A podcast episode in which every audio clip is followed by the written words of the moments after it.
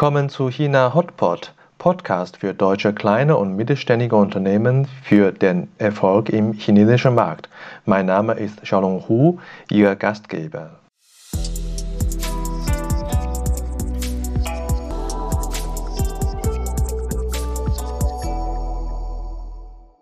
Hallo, willkommen zu China Hotpot. Heute Episode 104 und Industrieparks Chinas möglicherweise ihr wichtigster Ansprechpartner in China. Heute mit mir Biana Bauer, Managing Partner von äh, NAI Sophia Group in Shanghai. Ja, Biana, danke, dass du heute Zeit hast. Na klar. Wir kennen uns ja schon seit 20 Jahren. Und ich kenne dich sehr gut, aber unsere Zuhörer nicht. Was macht äh, NAI Sophia Group und wer sind eure Kunden? Also wir sind eine Maklerfirma, eine Immobilienberatung, die sich auf Büros und Fabriken spezialisiert.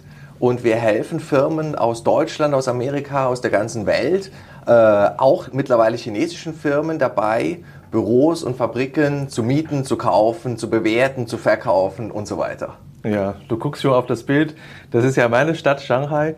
Ja, sag mal, äh, wird die Immobilienblase Chinas jetzt platzen? Gute Frage. Also die Preise sind ja wahnsinnig, gerade bei Apartments, bei Residential Real Estate. Äh, nicht so sehr bei Büros und Fabriken, da ist das mehr gesünder, aber so ein relativ normales Apartment irgendwo, nicht mal am Flussufer, sondern ein normales Apartment, 70 Quadratmeter Nettofläche, kostet circa 2 Millionen Euro. Das sind schon Wahnsinnspreise. Äh, und insbesondere, wenn man dann wiederum denkt, dran denkt, was man hier typischerweise verdient im Durchschnitt. Also das ist schon wahnsinnig, wie die Preise gestiegen sind. Quasi circa 20 Prozent pro Jahr über circa 20 Jahre hinweg. Und da hat man natürlich diesen Zinseszinseffekt, diesen Compound-Effekt und hat quasi eine Steigerung von, was weiß ich, 10, 15 Mal dem ursprünglichen Preis von vor 20 Jahren. Das ist Wahnsinn. Jetzt die letzten Jahre ist das ein bisschen abgeflacht. Und ich glaube, die langweilige Nachricht ist nein, äh, es gibt keinen großen Knall. Und interessanterweise hat die Regierung das Kunststück geschafft, dieses sogenannte Flat Landing zu erreichen, was man eigentlich ja will, dass der Markt weder abstürzt noch weiter ausufert, noch weiter nach oben geht. Aber natürlich kommt auch das schon mit ganz schönen Schmerzen, weil früher einfach das schön war, alles wächst, alles steigt, man muss nichts machen und äh, die Immobilien werden immer wertvoller. Und jetzt mittlerweile gibt es natürlich manche Developer, denen es besser geht, manche, denen es schlechter geht, manche können kein Financing, können keine Kredite mehr kriegen, die Regierung kontrolliert das. Also es knirscht da im Gebälk, aber ich glaube, den großen Knall wird es nicht geben. Ja gut, das ist ja schon mal die wichtigste Antwort, die ich bekommen möchte. Dann können wir ganz ruhig äh, weiter vorgehen. Und du bist ja schon in Shanghai oder in China über 20 Jahre. Wir kennen uns auch fast 18 Jahre. Ähm, du hast ja so viele Unternehmen beraten, äh, Fabrik zu finden und äh, Office zu finden. Äh, keine andere, glaube ich, kennt sich so gut aus äh, mit äh, Investoren aus Deutschland aus. wie haben sich die, die Schwerpunkt deines Geschäfts ver verändert in, in den letzten 20 Jahren? Also in zwei Bereichen. Wir haben natürlich damals gesehen, vor circa 20 Jahren, vor 15 Jahren, dass die ganz großen Player, die Tier 1 Automotive Player, die Volkswagens, auch die Borsches, die Siemens und so weiter, die waren alle schon da. Die sind alle schon seit den 80er Jahren circa hier. Und wir hatten dann die Tier 2, Tier 3 Supplier, die kamen. Und mittlerweile haben wir quasi diese Tier 3, Tier 4, Tier 5 Supplier. Also das hat sich einfach Jahr für Jahr für Jahr hat sich das entwickelt und wir haben mittlerweile Firmen, die haben global gesehen vielleicht 500 Mitarbeiter, die hier in China was aufmachen und die haben einen Standort irgendwo in Deutschland, einen in China und sind zum Teil sehr erfolgreich. In früheren Jahren, 10, 12 Jahre äh, vorher, da war das eher so, die Firma hatte bereits einen Standort in Deutschland und in den USA und in Mexiko und hier und dort, äh, Osteuropa und jetzt macht man mal noch China auf. Also China hat sich da auch sehr entwickelt. Wir als Firma haben früher hauptsächlich Büros vermittelt in den Anfangsjahren mhm. und die letzten zehn Jahre vermitteln wir hauptsächlich Produktionsflächen, Fabrikflächen, Lagerflächen, unter anderem, weil das etwas schwieriger und komplizierter ist. Und wir mhm. haben gelernt, je schwieriger schwieriger und komplizierter die Sachen sind, die wir machen, desto interessanter und desto mehr können wir dem Kunden helfen. Mhm, wichtig. Also da hast du ja auch deinen Vorteil, sich äh, mit äh, deutschen Kunden unterhalten zu können, ihre Bedürfnisse wirklich zu verstehen. Und auf anderer Seite, du sprichst ja auch fließend Chinesisch, dann kannst du ja wirklich die Brückefunktion gut ausspielen. Und das ist äh, sehr schön. Äh, jetzt haben wir 2023. Ähm, viele sind sehr bisschen äh, verunsichert. Was ist die Zukunft Chinas äh, für die deutschen Unternehmen? Denkst du, Investitionen in China ist schon vorbei oder äh, werden deutsche Mittelstandsunternehmen weiterhin in China äh, investieren? Also interessanterweise sehen wir weiterhin viele Investitionen, äh, nicht äh, dementsprechend, was man so immer wieder in den Medien liest und äh, hört, so dieses negative Sentiment. Das kann natürlich auch damit zu tun haben, dass wir in der Natur unseres Geschäfts hauptsächlich mit äh, zu tun haben, bei denen es gut läuft und die weiter investieren. Was wir sehen ist, es sind Firmen, die haben bereits in China drei, vier, fünf Fabriken, mhm. die machen sehr einfach eine sechste oder eine siebte auf, einfach weil der Marktbedarf da mhm. ist. Und wir sehen China als Standort mit guten Ressourcen, guten Rohmaterialien, mhm. äh, well educated, also gut ausgebildeten Fachkräften und so weiter, einem großen Pool, einer guten Infrastruktur. Äh, schon vor circa zehn Jahren fing das ja an, dass man immer wieder gehört hat, China plus eins eins und wie wäre es nochmal ein Standort irgendwo in Malaysia, in Thailand, Vietnam und so weiter. Äh, manche Firmen haben das auch durchaus probiert, manche mit mhm. Erfolg, manche mit weniger Erfolg. Äh, wir sehen, dass China fast unschlagbar ist, wenn es darum geht, äh, gute Preise, Rohmaterialien und auch vom, sag ich mal, overall Rule of Law, Rechtssicherheit, dass man ein gut funktionierendes Bankensystem hat. Alle diese Dinge, ähm, da scheint es außer China keinen vergleichbaren Standort zu geben. Mhm, schon die zweite gute Nachricht, es wird weiterhin in China investiert. Ähm, äh, spezifisch gefragt, äh, geht es meistens um Neuinvestitionen, also quasi die Unternehmen, die noch keinen China-Footprint haben und die gehen jetzt nach China oder sind das eher Erweiterungsinvestitionsprojekte? Also beides, alles Mögliche. Erweiterungen sind natürlich in gewisser Hinsicht einfacher, weil die Firma hat schon einen Businessplan, die Firma hat schon Erfolge hier in China. Mhm. Lass uns sagen, wenn das zum Beispiel ein Automotive Supplier ist, ein Automobilzulieferer und der liefert jetzt mittlerweile mehr und mehr eben auch an die großen chinesischen Marken, mhm. dann braucht er neue Standorte, neue Werke, neue Linien. Gewisse Linien hat er schon in China, gewisse Linien hat er noch in Deutschland. Dann zieht er manches rüber. Wir sehen auch mehr und mehr, dass China ein Standort ist, in dem produziert wird. Nicht unbedingt für Deutschland und Frankreich, aber für Asien. Also China für China, aber auch China für Export nach Asien, einschließlich Australien, solche Dinge. Wir sehen aber auch andere Bereiche, wo zum Beispiel China mehr und mehr verlangt, zum Beispiel in den Einkaufsbüros, für Krankenhäuser und so weiter, dass ein großer Prozentsatz soll Made in China sein. Und da muss die deutsche Marke, um weiterhin diesen Markt abzudecken, jetzt in China produzieren. Die Firma hat das vielleicht eh schon überlegt, um Kostenvorteile auszunutzen. Jetzt ist der Moment gekommen, das zu machen. Also da sehen wir verschiedene Bereiche. Wir sehen auch Bereiche, wo natürlich China gute Technologien hat, gute äh, Materialien hat und so weiter, wo China mit die ganz weit vorne ist, wo die Firmen sagen, okay, wir müssen das hier in China machen, weil das könnte die Zukunftstechnologie sein. Ja, gut zu wissen, dass es doch äh, vielfältige Gründe gibt, warum weiterhin China als ein Investitionsstandort für deutsche Mittelstand interessant ist. Ähm, aber China ist ja nicht China, China ist ja richtig groß. Und du bist äh, in Shanghai stationiert und ich denke, naturgemäß hast du auch mehr Geschäft in Shanghai oder in Region Shanghai zu tun. Und das ist auch wirklich wahr. 5000 von 7000 deutsche Unternehmen, die in China tätig sind, sind auch in Shanghai äh, äh, registriert oder äh, angesiedelt.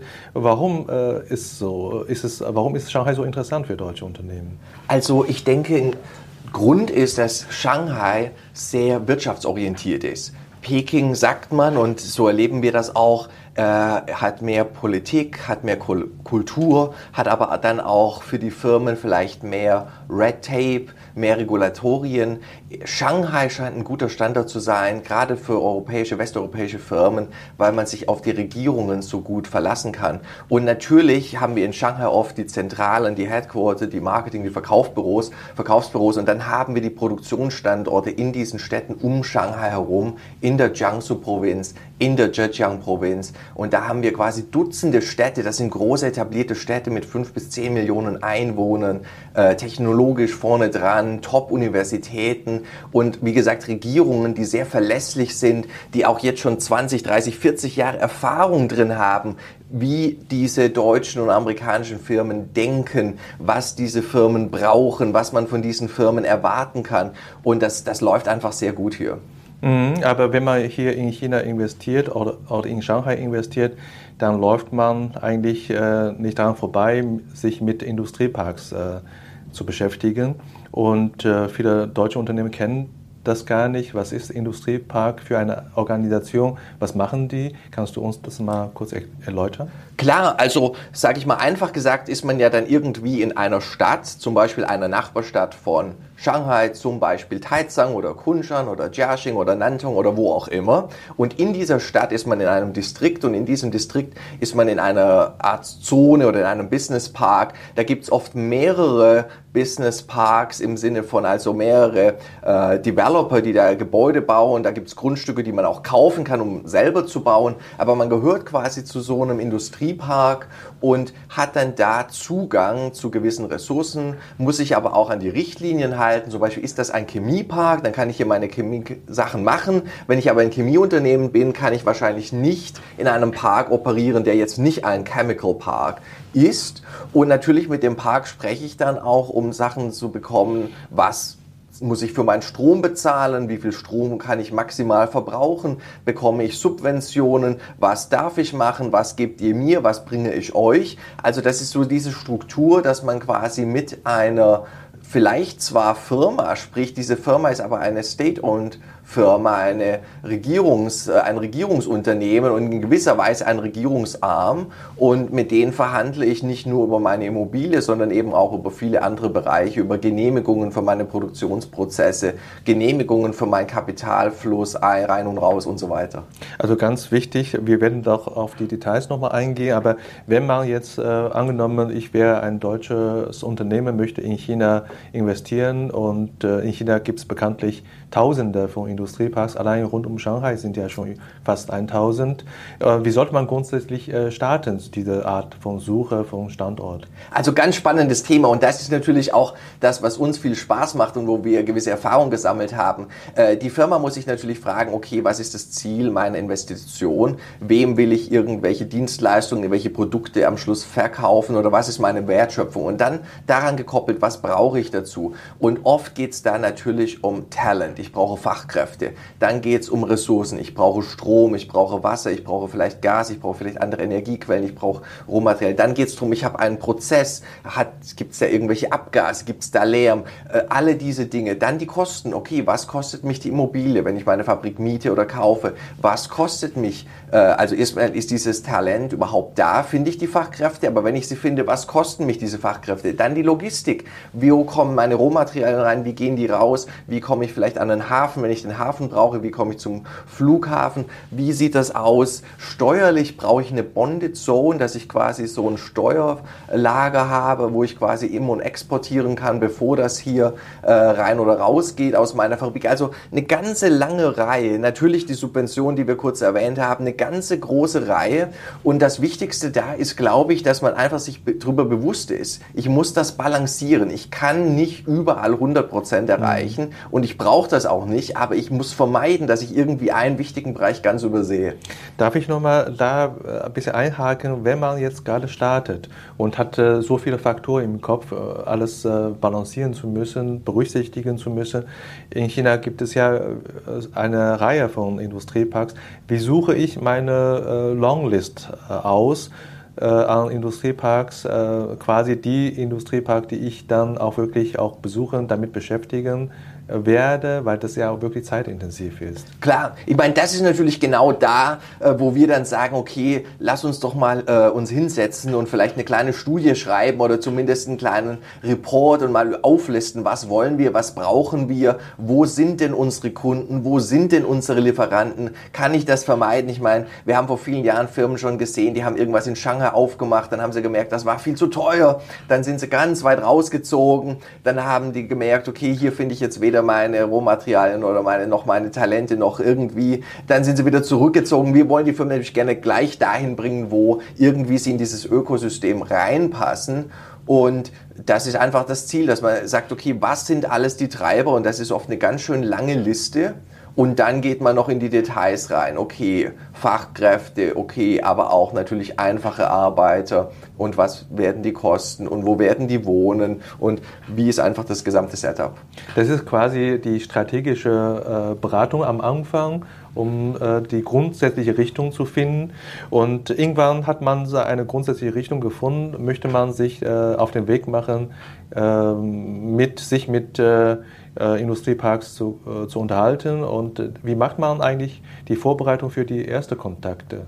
Also ich sage mal so, wie du erwähnt hast, man hat über 1000 Parks hier in der Umgebung rund um Shanghai. Also viel mehr, als irgendjemand wirklich physisch besichtigen kann. Das heißt, idealerweise hat man diese Hausaufgaben gemacht, hat dann aber immer noch eine große Auswahl. Wenn ich jetzt als sage ich mal, Resultat meiner Arbeit hier schon mal eine Liste habe und ich sage schon mal, okay, die Jiangsu-Provinz scheint mir ganz gut zu sein. Und da möchte ich gern nach Taizang, nach Kunshan und nach Nantong gehen. Dann habe ich jeweils in diesen Städten wieder, was weiß ich, fünf bis zehn Distrikte und so weiter. Dann sage ich vielleicht, ich, ich schaue mir zwei oder drei Städte an. In zwei oder drei Städten schaue ich mir jeweils zwei oder drei Distrikte an. In jedem dieser Distrikte vielleicht drei Immobilien, dann habe ich schon wieder eine sogenannte Shortlist von 20 bis 30 Objekten. Das ist immer noch ganz schön lang.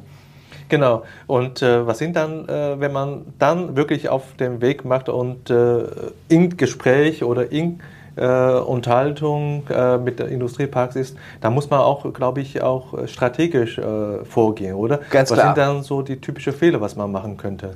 Naja, also der Fehler ist natürlich, dass man vielleicht zu schnell alle Karten auf den Tisch legt und sozusagen sein Pulver verschießt, aber auch, dass man sich zu schnell festlegt und man muss einfach überlegen, was bringe ich der Zone und was brauche ich von der Zone. Und da geht es um Themen wie zum Beispiel, ich meine, alle Zonen wollen viel Investment und die wollen Hightech-Firmen und die wollen viele Arbeitsplätze, das ist klar. Und alle unsere Kunden, alle unsere Firmen wollen natürlich mh, hm, große Subventionen.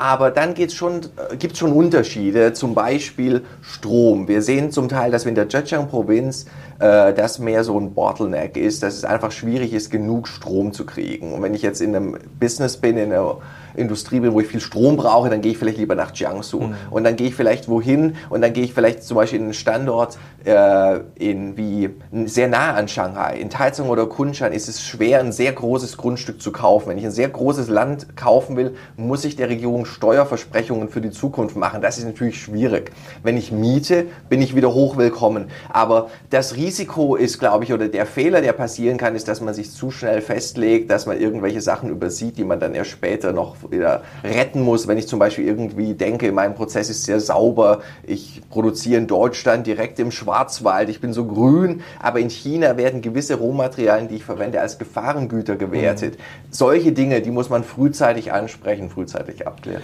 Und die chinesischen Industrieparks ja, sind ja sehr wild mit einem Unternehmen so eine Art Absichtserklärung zu machen. Ist es ein verbindlicher Schritt oder ist es ein unverbindlicher Schritt? Interessante Frage. Ist natürlich nicht so verbindlich wie ein wirklicher Vertrag. Aber in China generell gelten Absichtserklärungen, MOUs, Letters of Intents und so weiter als tendenziell bindend. Sozusagen, wenn sich nicht was materiell, was substanziell geändert hat, dann würde ein Richter sagen, ja, das war doch Ihre Absicht.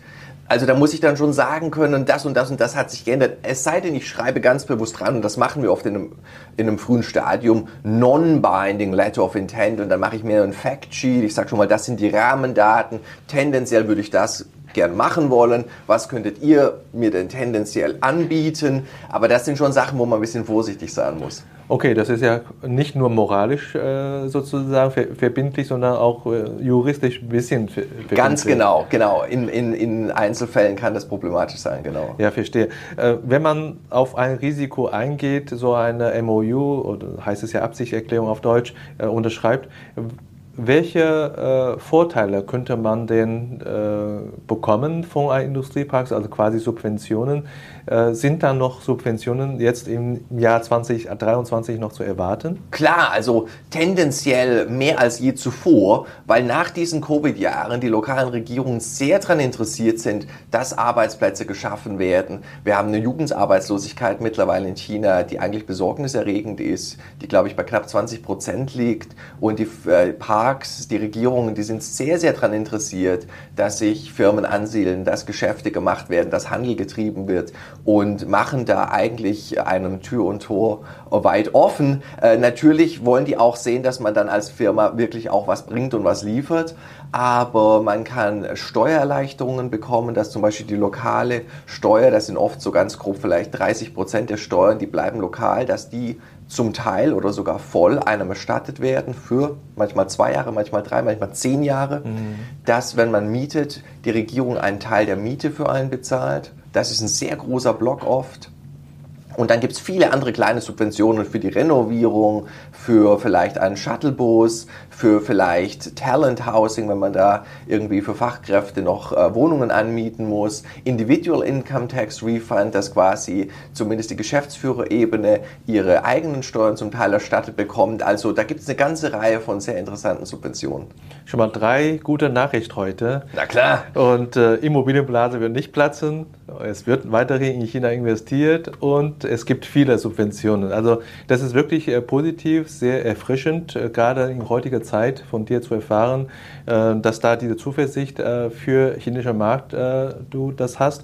Und meine letzte Frage heute in dem Interview, ähm, hast du welche Geheimtipps an Industrieparks für unsere Zuschauer oder unsere KMU-Kunden, die sich interessieren, in China zu investieren? Also wir haben eine ganze lange Liste mit Geheimtipps, aber das Interessante finde ich oft, dass quasi nicht direkt in Shanghai, aber auch nicht allzu weit weg man schon sehr gute Sachen bekommen kann. Also in Lagen wie Jiaxing, Kunshan, Taizang, Nantong und so weiter, da sind die Immobilienpreise oft ein Viertel von dem, was sie in Shanghai sind für so eine Fabrik. Und wenn ich dann nochmal ein, 200 Kilometer weitergehe, dann spare ich vielleicht nochmal ein paar Prozent. Das macht den Kohl nicht mehr fett. Und da kann ich quasi zugreifen auf diese lokale Preisstruktur, auch was Arbeitskräfte anbetrifft, bin aber nahe an Shanghai dran. Wir haben mittlerweile U-Bahn-Linien, die nach Kunshan gehen, die nach Taizang gehen, in naher Zukunft die nach Jiaxing, nach Pinghu gehen. Das sind ideale Standorte, da kann ich an die große Stadt, da kann ich meine Kinder dort zur Schule schicken, wenn ich möchte. Ich kann entweder in Taizang wohnen, in Shanghai arbeiten oder umgekehrt. Also das sind Standorte, das sind, das sind Möglichkeiten, die für viele Firmen sehr interessant sind. Ja, ich bedanke mich. Lass uns ein bisschen näher sitzen und äh, ja, danke für deine Zeit. Und äh, heute habe ich auch dein Büro besucht, sehr nett. Und äh, das nächste Mal freue ich mich wieder auch ein Gespräch mit dir. Danke dir herzlich. Das war unsere heutige Episode. Ich bin Xiaolong Hu, Ihr China-Coach für Ihren Geschäftserfolg. Wenn Sie als deutsche KMU noch mehr über China wissen möchten, empfehle ich Ihnen unsere kostenlose englischsprachige Webinarserie China Webinar zu besuchen. Oder schreiben Sie gerne eine Mail an mich persönlich unter der Webseite china-team.de. Mit über 100 China-Experten können wir Ihnen gerne weiterhelfen. Bis nächstes Mal und 再见.